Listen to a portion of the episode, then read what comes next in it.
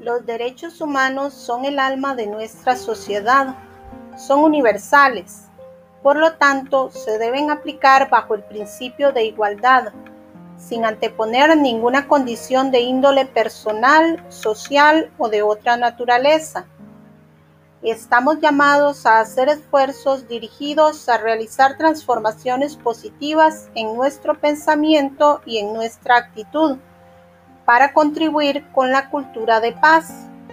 Como cita el expresidente de Estados Unidos, Barack Obama, el cambio no vendrá si esperamos otro momento o a otra persona.